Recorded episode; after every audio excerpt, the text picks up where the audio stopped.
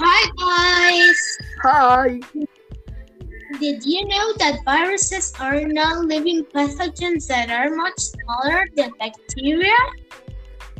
They need uh-huh. to put a living cell in your body to reproduce. Viruses create many copies of themselves and damage or destroy the cells of your body when the new copies are released.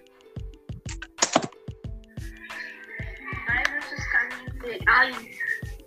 Those copies can infect new cells. Can make new disease like flu.